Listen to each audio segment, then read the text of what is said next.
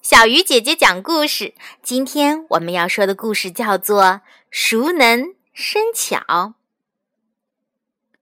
树林里黑压压的一堆人正围着一个神射手，嗖嗖嗖！只听连着三箭，都正中靶心。人群里爆发出一阵阵惊叹声：“真是厉害，简直是天下无双啊！”听到众人的喝彩，神射手露出得意洋洋的神色。这个射箭的人名叫程尧咨，是中国古代宋朝的人。他射箭又快又准，总会引来一大群人的围观。这时，有个卖油翁挑着油担子从这里经过。听到一群人连连拍手叫好，于是不由自主地放慢了脚步，停下来看是怎么回事儿。陈尧咨接着又射了几箭，每支箭都像被施了魔法一般，直奔靶心而去。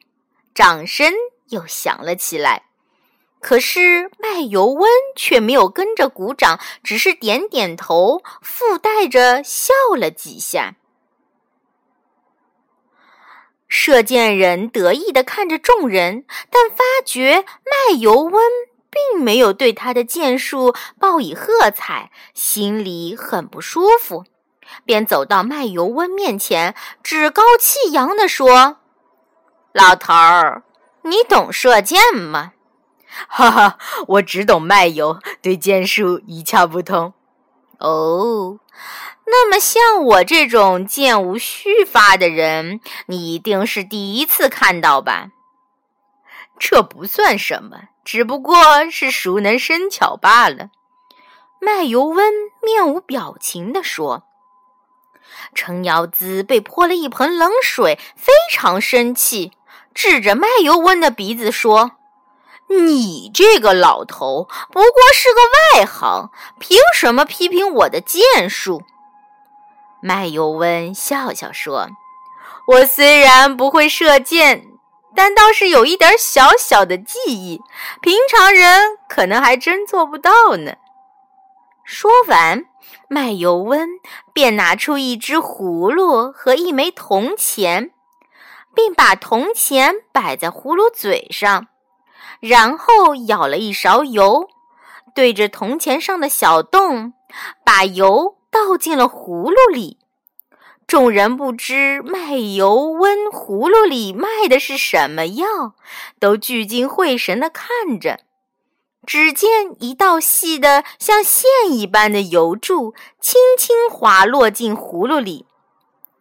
老人倒完后说：“现在我把油倒完了，可是这枚铜钱上却连一滴油也没沾上。”一个年轻人抢先跑上前去，拿起铜钱，摸了又摸，看了又看，嘿，真的，一滴油也没沾上啊！众人发出赞叹声。老人只谦虚地说：“没什么，只不过熟能生巧罢了。”陈尧咨在一旁看的是目瞪口呆，说不出一句话来。从此以后，他收敛了自己的傲气，更加勤奋练习，最终成为一位名副其实的神箭手。而且，他变得非常谦虚，再也不那么狂妄了。亲爱的小朋友，今天这个故事，你学到了什么吗？愿意分享的小朋友可以加小鱼姐姐的微信来告诉我你的答案。好了，小鱼姐姐讲故事今天就到这里了，我们明天再见。